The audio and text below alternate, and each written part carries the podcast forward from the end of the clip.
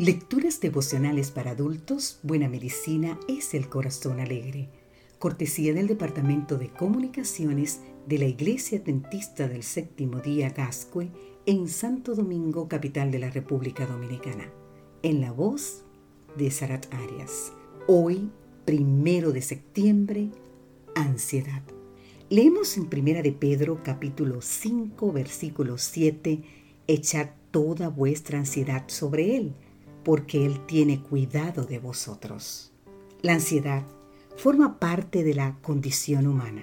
Básicamente consiste en una respuesta emocional de angustia o inquietud, generada por la duda, el temor o las preocupaciones. Comprende aspectos afectivos, cognitivos, fisiológicos y comportamentales y constituye una fuente de sufrimiento que puede desencadenar respuestas desajustadas, anómalas y o inadaptadas.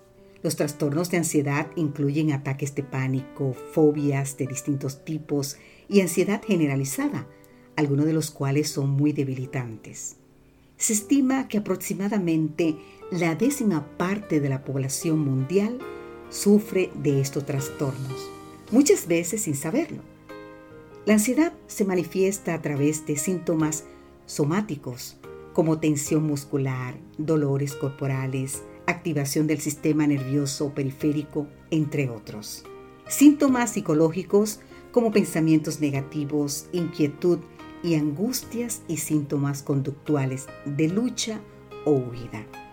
Dios no es indiferente al sufrimiento de sus hijos. Comprendiendo cómo la ansiedad puede paralizar al ser humano, ha dejado indicaciones para liberarnos de ella.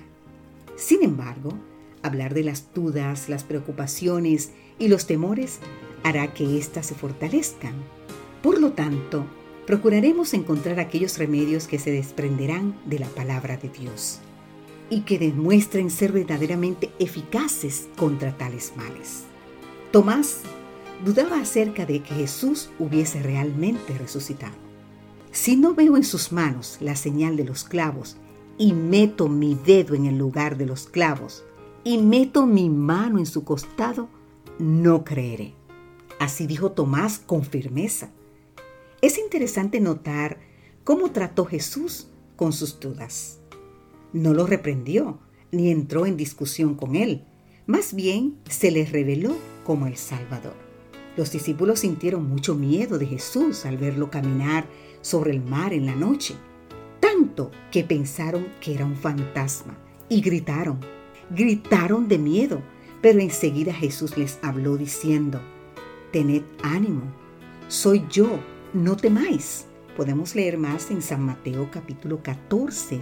¿Te das cuenta? No les dio una disertación acerca de los fantasmas.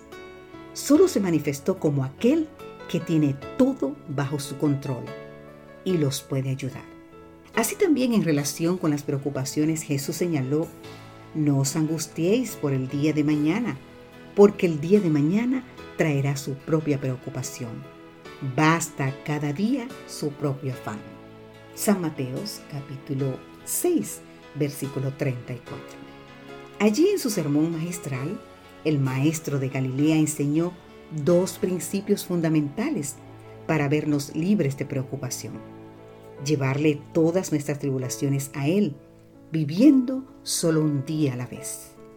Querido amigo, querida amiga, durante el presente mes trataremos de describir y profundizar cada uno de estos principios. Hoy te invitamos a echar toda tu ansiedad sobre Él y confiar en su socorro. ¿Sabes por qué? Porque Él te cuidará. Que Dios hoy te bendiga. Amén.